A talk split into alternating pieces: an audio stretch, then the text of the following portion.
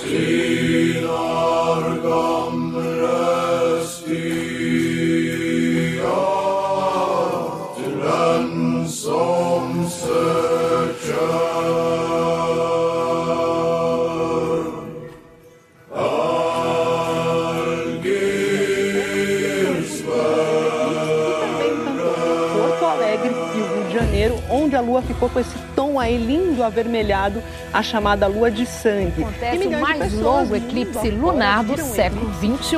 O fenômeno vai Muita gente pelo país escolheu o melhor lugar. Em Salvador, o eclipse Lua. ser O eclipse visto. total da Lua acontece quando o Sol, a Terra e a Lua se alinham de forma perfeita, com a Terra no meio dos dois.